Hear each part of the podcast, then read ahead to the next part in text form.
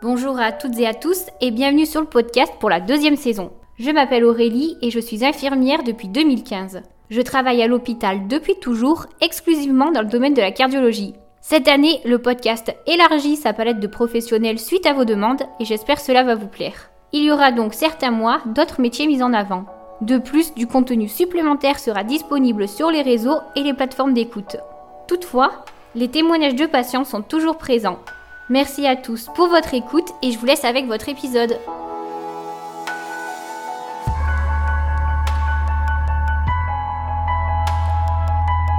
Nouveau podcast avec Julie, infirmière anesthésiste à l'hôpital public. Durant l'entretien, elle explique ce métier mal connu selon elle. Il faut savoir que la profession a beaucoup évolué depuis la Seconde Guerre mondiale. Je vous mets en lien un article du Syndicat national des infirmiers anesthésistes, retraçant le combat de leurs prédécesseurs pour se faire reconnaître auprès des autres professionnels de santé. Bonjour Julie et merci beaucoup d'avoir pris du temps euh, après ton travail de la journée pour répondre à mes questions. Est-ce que tout d'abord tu peux te présenter pour que tout le monde puisse euh, apprendre à te connaître? Oui, alors euh, moi je suis Julie, je suis infirmière anesthésiste diplômée d'État, donc euh, IAD, plus couramment appelée. Je travaille en chirurgie cardiaque, je fais mes gardes euh, au bloc des urgences et à la maternité et bloc obstétrique. Est-ce que tu peux nous retracer ton parcours professionnel, donc avant le diplôme d'IAD Alors, donc moi j'ai un bac scientifique avec, euh, je sais plus, il y avait des options. Ouais, il y avait des spécialités, ouais. option physique, chimie, il me semble. Après, j'ai fait une petite année d'errance euh, à l'université de biologie. J'ai préparé en même temps à côté euh, de l'université le concours d'infirmier. et donc, je suis partie à l'école d'infirmière. J'ai fait euh, mes trois ans d'études. Euh, ensuite, j'ai travaillé euh, un an aux urgences, un an en réanimation polyvalente et deux ans en salle de réveil. Le, métier d'infirmière, c'était quelque chose qui te trottait dans la tête Une rencontre plus que plus qu'autre chose. C'était pas, je peux pas dire que c'était une vocation. C'est un peu du hasard qui fait que je me suis présentée au concours d'infirmier. C'est un métier que j'aime aujourd'hui, mais c'est pas, c'est pas une vocation. Après, c'est un métier qui a des, facettes que j'aime du métier et des facettes que je ne ferai euh, jamais et qui ne me plaisent pas du tout. Et du coup, tu as fait pas mal de services avec des soins techniques bah, En fait, j'ai fait euh, une première année, donc ma première année d'école euh, d'infirmier et, et, là, je me suis dit, en fait, c'est pas fait pour moi.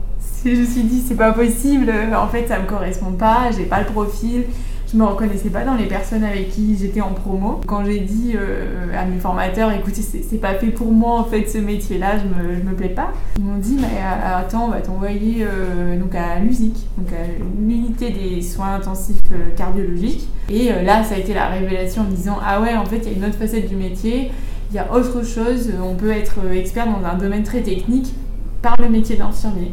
J'ai continué mes études et après dans la continuité de mes études, on m'a amené justement à connaître ce métier d'infirmière anesthésiste. Et donc j'ai fait un stage au bloc où j'ai rencontré des infirmières anesthésistes et là ça a été le coup de cœur en disant en fait je veux faire ça. Et euh, à l'issue, j'ai même pas été encore diplômée, je voulais déjà être IAD. Et donc en fait, j'ai fait après mon cursus euh, post-école en disant euh, je veux faire IAD et du coup je vais construire mon parcours pour être, pour être IAD. Donc je suis partie justement sur des soins techniques mais dans des champs différents. Parce que par exemple aux urgences, on développe vraiment un esprit clinique. C'est-à-dire que quand on est infirmier d'accueil aux urgences, et eh ben, on doit vraiment avoir un esprit clinique, diagnostic, on doit repérer en fait des pathologies en fonction de signaux cliniques. Donc ça, j'ai fait un tour aux urgences par rapport à ça, avec tous les soins techniques qu'il y a avec, hein, surtout qu'il y a le déchocage là-bas. la réanimation, c'est vraiment que de la technicité pure euh, euh, la connaissance de, des médicaments, des choses comme ça. Et après, ben, pour la connaissance du bloc opérateur et côtoyer des IAD, ben, c'est la salle de réveil. Ouais, c'est intéressant de voir que tu as, construit ton parcours par rapport à ça. C'est ça. Ça a été super sympa. Moi, j'ai passé tous mes services, euh, j'ai adoré. Après, gros coup de cœur pour les urgences avec l'équipe des urgences qu'il y avait, c'était vraiment génial. Dès le début, je savais que c'était ça que je voulais faire et j'ai tout fait pour continuer là-dedans. D'accord. Et donc, bah, du coup, puisque tu parles du métier de d'IAD, donc ça se passe euh, après euh, comment quand tu décides que c'est le moment de Alors, ben, si c'était moi qui décidais, ben, je l'aurais enchaîné tout de suite après l'école, mais c'est pas, ça se passe pas tout à fait comme ça. Donc, en fait, on demande euh, deux ans de diplôme à 100% pour présenter le concours. Et il y a donc euh, un concours à passer euh, pour l'école d'entrée qui est assez dur. Donc en fait pendant un an j'ai révisé, en plus à côté de, mon travail, pour passer juste l'épreuve de concours d'admissibilité. Donc il y a une épreuve écrite, une épreuve orale. L'épreuve écrite, c'est vraiment la physiopatho, très poussée. Et après, il y a une épreuve orale où en fait, bah, il y a un faisceau de signes cliniques dans une situation et on doit donner un raisonnement clinique sur la situation, en disant voilà moi je pense à telle chose et du coup je pense à tel médicament que je vais faire derrière euh, pour voir en fait euh, quel esprit euh, on a. Le but c'est vraiment de repérer des futurs IAD, on pas être IAD avant, hein, mais le concours c'est une, épreuve à passer aussi quoi. Et donc là ces deux ans là ça se passe, tu fais une alternance entre des cours et des lieux de stage? Oui c'est tout à fait ça donc alors ça dépend des écoles.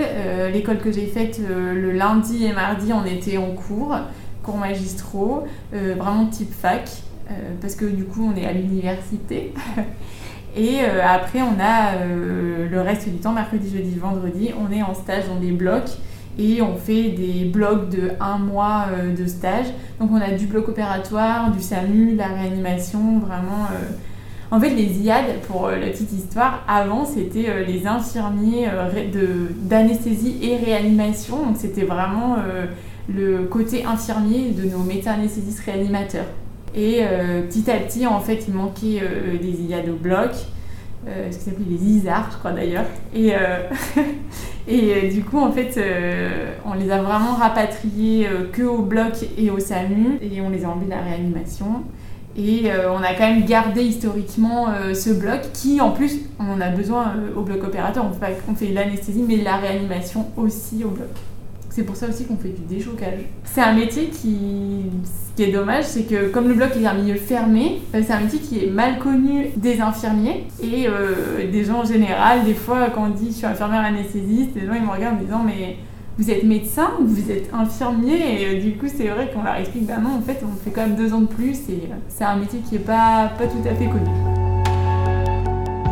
chirurgie cardiaque, donc euh, nous on fait euh, les chirurgies, donc des pontages, euh, des remplacements de valves, des choses comme ça. Donc ça c'est l'activité chirurgicale et s'il demande un gros équipement au niveau du patient. Donc moi en tant qu'IAD, en fait je suis à la tête toute seule. Mon médecin anesthésiste prépare pour poser la pression artérielle de cathéter et pour après ensuite équiper techniquement. et donc moi je suis à la tête, j'endors toute seule, je gère mes, tout ce qui est ce qu'on appelle les drogues. Donc, euh, ce qui fait dormir le patient, en fait, euh, on a des ABAC hein, euh, qui sont communs, ce qu'on appelle les recommandations, c'est la SFAR qui nous délivre ça, la société d'anesthésie et réanimation. Donc, en fait, j'endors voilà, toute seule le patient, mais bon, après, il y a des protocoles de service, on fait tous pareil, hein, mais j'endors le patient toute seule, j'intube le patient toute seule aussi, je règle mon respirateur. voilà, donc si ça se passe bien, je suis en totale autonomie sur ce plan-là. Et si jamais voilà, il y a un petit quoi, quelque chose comme ça, mon médecin ici se sent à côté, il se déstérilise et il m'aide, il donne un coup de main. Et après, par exemple, moi je peux aussi poser euh, le cathéter euh, de pression artérielle, ça fait aussi partie euh, de mon travail. Donc je me mets en stérile, mon médecin anesthésiste il a la tête. Bon voilà, on fait, euh, on s'entend avant et puis on fait. Donc ça c'est un vrai travail de binôme parce que on est sur une hyper spécialité. Après, euh, à côté de ça, j'ai, je suis aussi sur l'activité euh, donc cardiologique, donc pas de chirurgie mais c'est l'activité de cardiologie interventionnelle, donc les ablations de fibrillation auriculaire, les post pacemaker. Et dans ce cas-là, en fait, je suis toute seule dans la salle et on fait donc on appelle les sédations. donc c'est-à-dire que le patient va respirer tout seul mais avec un niveau euh, d'endormissement qui est suffisamment pour qu'il ne se souvienne pas et qu'il n'ait pas de douleur. Et donc là, je suis en totale autonomie, donc c'est-à-dire que je regarde mes biologies, euh, je regarde la feuille d'anesthésie euh, qui a été faite qui doit dater de moins de 3 mois. Je recheck avec le patient s'il n'y a pas de soucis de santé particulier, des choses comme ça. Et après, je l'endors toute seule avec pareil, bah, ces posologies qu'on nous apprend à l'école. Et, et ce côté aussi relationnel qui est très important pour mon métier. Mais euh, j'ai des collègues qui ont développé ce qu'on appelle l'hypnose. Et euh, en fait, c'est. Alors, je serais mal placée pour en parler, mais donc on n'endort pas les patients et en fait on les met en état d'hypnose pour euh, qu'ils supportent la chirurgie. Après que les gens se rassurent, en fait on fait quand même une anesthésie locale dessus. On fait pas ce que les gens ils trouvent ça vraiment magique, mais il y a un côté où en fait c'est une anesthésie locale qui est associée en fait au fait que le patient il soit en état d'hypnose et qui fait que euh, on fait euh, voilà la, chirurgie comme ça. Et moi, en tant qu'infirmière anesthésiste, il y a vraiment un côté relationnel au patient, c'est-à-dire qu'il faut qu'en un laps de temps très court, euh, j'arrive à cadrer et le dossier et en fait à faire en sorte que le patient me fasse confiance, qu'il s'endorme le mieux possible, parce qu'un patient qui s'endort agité, ça va, ben, ça va être compliqué pour la suite, alors qu'un patient qui est vraiment bien, qui a confiance, on l'a amené au bloc, on lui a parlé, on lui a laissé le temps de s'installer aussi, et ben ça amène euh, des patients qui sont bien. Et on les endort correctement et c'est vraiment très important en tout cas de voilà, d'avoir un, accueil et un relationnel qui permet aux patients et d'avoir confiance et qui se sentent euh, plutôt bien, suffisamment en tout cas pour se faire endormir. Et du coup, tu restes tout le long des, interventions pour euh, surveiller ton patient? Oui, du coup, nous on est, donc on est présent euh, pendant toute l'intervention.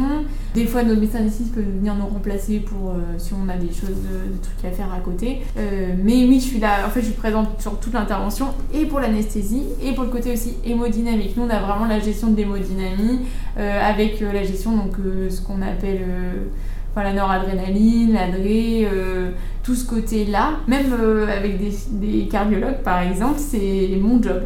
C'est-à-dire que c'est à moi, en fait, de gérer ce côté hémodynamie vraiment du patient, donc qu'il n'ait pas une tension trop haute, pas une tension trop basse, qu'il respire suffisamment, que... et après il y a toutes les...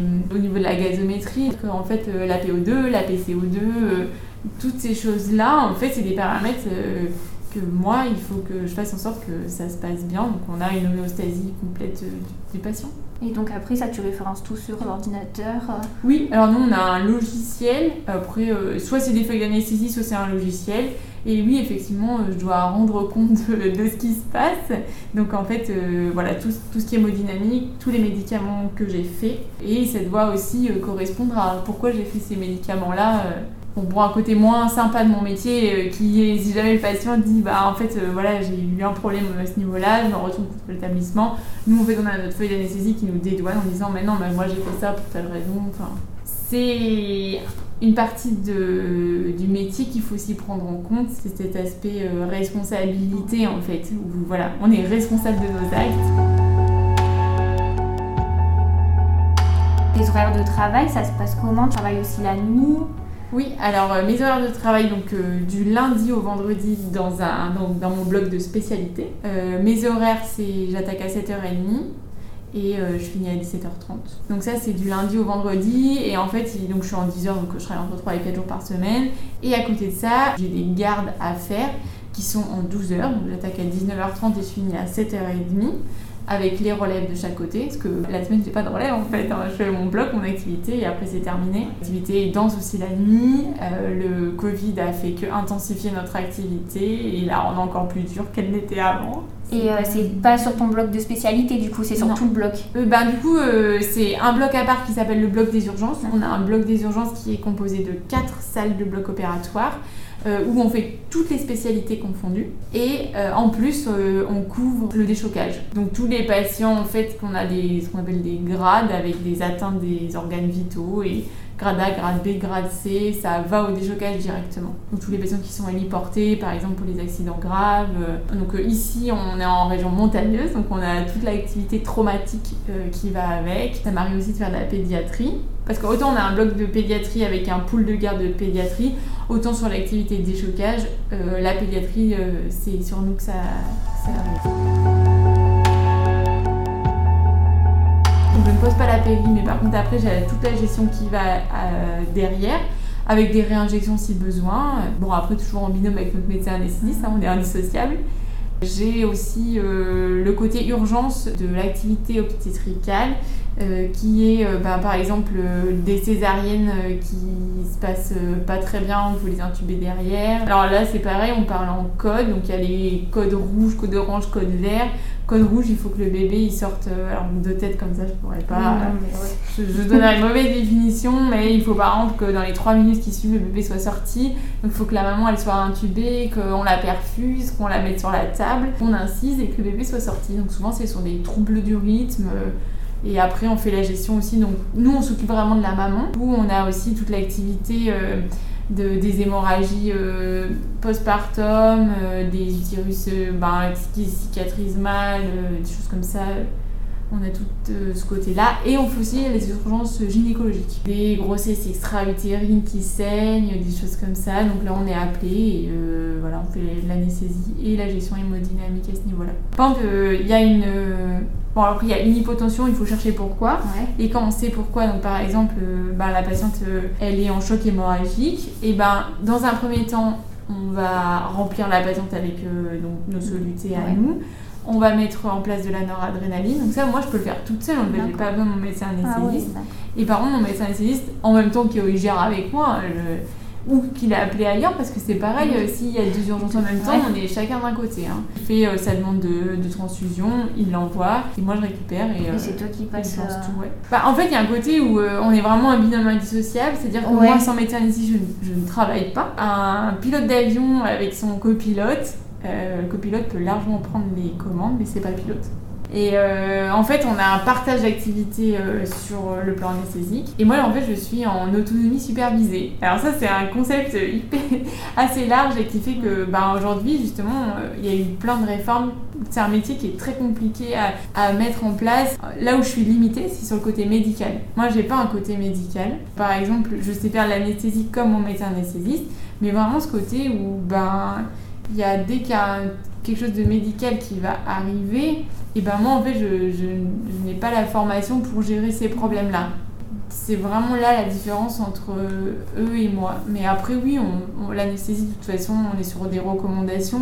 Oui, oui, bah de toute façon, euh, au niveau organisationnel, c'est un médecin anesthésiste euh, pour deux salles. Donc en fait, un médecin anesthésiste a deux infirmiers anesthésistes, mais le médecin il peut pas être dans les deux salles à la fois. Ouais. Donc euh, en fait souvent euh, on fait le point ensemble avant et après euh, ils se répartissent. Alors ça, c'est une organisation typique de l'hôpital public. Et par contre, on a l'activité en clinique, donc en privé, où pour deux salles, il y a un médecin anesthésiste et un IAD. C'est-à-dire qu'en fait, l'IAD gère sa journée tout seul en autonomie. Après, s'il a besoin, il va voir son, son médecin anesthésique. Par exemple, le médecin anesthésiste, il gère aussi euh, la reprise des anticoagulants, euh, les, je les antibiotiques, les antalgiques, tout ce qui est prescription. Moi, en fait, je prescris pas. Et euh, du coup, il n'y a pas ce côté post-opératoire. les médecins, ils ont pré-op, op, post-op. moi, par exemple, je peux pas endormir un patient s'il n'y a pas de consultation d'anesthésiste fait par un médecin anesthésiste. Donc ça, c'est hyper important. Bah, du coup, il a géré déjà le, le côté médical, finalement, euh, qu'il y a avant. Après, par contre, je check tout, savoir s'il a bien arrêté ses anticoagulants, je regarde si la bio, elle est bien cohérente. Au niveau de la biologie, savoir si je peux faire tel type de médicament ou pas, euh, en fonction de telle aussi pathologie. Après, il nous, le médecin anesthésiste propose un protocole et après, on peut ne pas forcément être d'accord au protocole le jour J, en tout cas, par rapport à certaines choses. Et moi, je peux réajuster. Euh, comme je veux finalement. Et euh, oui, et en clinique, euh, par contre, oui, le, la pharmaciste est seule. Bah, en fait, je suis en équipe parce que euh, du coup, j'ai dans le bloc opératoire, il y a les infirmiers de bloc, il y a les infirmiers circulants qui sont des infirmiers DE, il y a le chirurgien, mes et les IAD. Après, ce côté autonome, c'est quelque chose que j'ai cherché aussi et qui est très agréable. Et à côté, j'ai aussi ce travail en équipe où en fait on n'est jamais tout seul. Le vieux chirurgien qui travaille de son côté et l'anesthésiste de l'autre, ça, ça n'existe plus. Aujourd'hui, on travaille vraiment tous ensemble, main dans la main. Très agréable de travailler avec toutes ces personnes-là. Bon, c'est pas toujours facile. Hein. Ce serait mentir de dire que, tout le monde est super sympa. Euh, ça se passe bien. C'est un travail en équipe qui est hyper agréable. Et l'avantage de ma formation, c'est que ça m'amène aussi une place au bloc opératoire et tout le monde au bloc opératoire en tout cas connaît ma place. Et euh, en fait euh, quand je dis quelque chose euh, c'est largement entendu parce que c'est vraiment ma, ma spécialité et mon expertise. Et voilà souvent il n'y a pas il a pas de souci. En fait quand quand on dit bah non en fait ça va pas être comme ça il n'y a jamais personne qui va dire bah si en fait non. En fait c'est voilà c'est chacun son domaine. S'il y a un problème on en parle ensemble. Et, et puis c'est tout. Enfin c'est vraiment ce côté et après, euh, c'est un côté que j'aime d'autant plus parce que moi, ayant travaillé avec des pairs, il euh, n'y a personne en fait qui vient. Comme en fait on est autonome sur notre travail, il euh, n'y a personne qui va venir en disant il faut pas faire comme ça. Contrairement au service où là où j'étais infirmière, et c'est des choses que j'ai pas vraiment appréciées, c'est quand tu as tes collègues qui arrivent en disant bah moi j'aurais pas fait ci, j'aurais pas fait ça, et en plus pour souvent des raisons qui sont pas vraiment valables je peux dire que j'apprécie vraiment ma spécialité là pour le coup. Après voilà, je travaille quand même en binôme, comme j'ai été binôme avec euh, mon aide-soignant. Mm. Euh, voilà, je, je laisse en binôme avec mon médecin. Ou après, on travaille aussi, euh, de toute façon, avec l'équipe de bloc, hein, on leur parle tout le temps. Ouais. J'imagine que tu as dû rencontrer des décès ou des, pas des urgences, des choses un peu compliquées. J'imagine qu'il y a beaucoup de monde qui arrive quand il y a, y a, un problème. On n'est pas confronté en fait à l'environnement du patient et un décès au bloc opératoire sera, je pense, mieux vécu, même si c'est jamais bien vécu, euh, parce que en fait on n'imprègne pas le patient dans son environnement. Et c'est vrai que c'est un côté où ben oui ça, nous affecte. On arrive beaucoup plus à faire abstraction et à rentrer chez soi quand on voit toute la famille et tout l'impact que ça a au niveau sur le plan familial. Après par contre des fois ce qui est compliqué à vivre c'est comme en fait on est responsable de ce qu'on fait, on est en autonomie, bah il y a des fois où on rentre chez soi en disant qu'on aurait pu mieux faire. Et ça, c'est des fois dur à gérer en disant bah, peut-être que j'aurais pu mieux faire ça ou faire ça différemment. Et, comme nos actes ont vraiment une répercussion directe, c'est vrai que des fois, c'est plutôt ce côté-là qui va être mal vécu. Et par contre, on a une spécialité qui est vraiment euh, main dans la main et, euh, et on peut en parler avec euh, nos pères comme avec aussi nos médecins anesthésistes. Et ça, c'est vraiment très appréciable parce que bah, on peut en parler pour dire on peut faire mieux ou euh, t'aurais pas pu faire mieux et en fait enfin, ce que tu as fait, ce que tu as mis en place, ça suffisait en tout cas et c'était pas c'est pas ta faute entre guillemets quoi. Après par contre euh, voilà, garder en tête que les erreurs médicamenteuses euh, elles sont présentes dans mon métier, il faut vivre avec. Après c'est une confiance qui se gagne aussi avec son médecin anesthésiste du jour au lendemain, en fait, euh, enfin, c'est pas parce qu'on est infirmière anesthésiste que notre médecin a confiance en nous. On travaille ensemble, il voit comment on travaille et, euh, et après, ben, une fois que, que c'est bon, il n'y a pas de problème pour lui, on est lancé. Mais c'est important en fait d'avoir l'un confiance en l'autre pour, euh, pour pouvoir travailler ensemble, vu qu'il y a cette espèce d'autonomie supervisée, euh, malgré tout, même si je suis autonome et responsable de ce que je fais, mon médecin ici c'est aussi responsable de ce que je fais. Après, euh, si c'est moi qui ai fait euh, vraiment une faute, ça me retombera dessus et pas sur lui. après, par contre, y a la prise en charge globale, on l'a faite ensemble, on l'a vu ensemble, on a fait le point et là, il peut, on peut lui dire, bah, en fait, non, là, il est mal pris en charge le patient.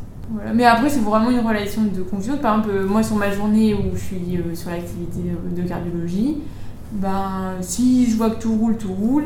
Par contre, si j'ai des petites questions, des, vraiment de la, finesse dans la prise en charge, et eh ben, j'hésite pas à appeler mon médecin anesthésiste ou lui envoyer un petit message moi qui sait et euh, pour arriver à parce qu'il y a des choses que ben, je suis pas vraiment dégrossie et, et en plus de ça ça fait que deux ans que je travaille. Donc euh, vraiment j'ai besoin des fois d'avoir de la finesse ou des, des réponses que j'ai pas et que j'ai petit à petit. Et mon médecin anesthésiste est toujours présent pour répondre hein il n'y a jamais, euh, jamais mal reçu. C'est un métier qui est super intéressant, c'est un métier qui est passionnant, qui aujourd'hui est entaché comme euh, tout le métier. Euh, enfin, le métier est bien, le problème c'est le lieu d'exercice et aujourd'hui à l'hôpital c'est vraiment très compliqué.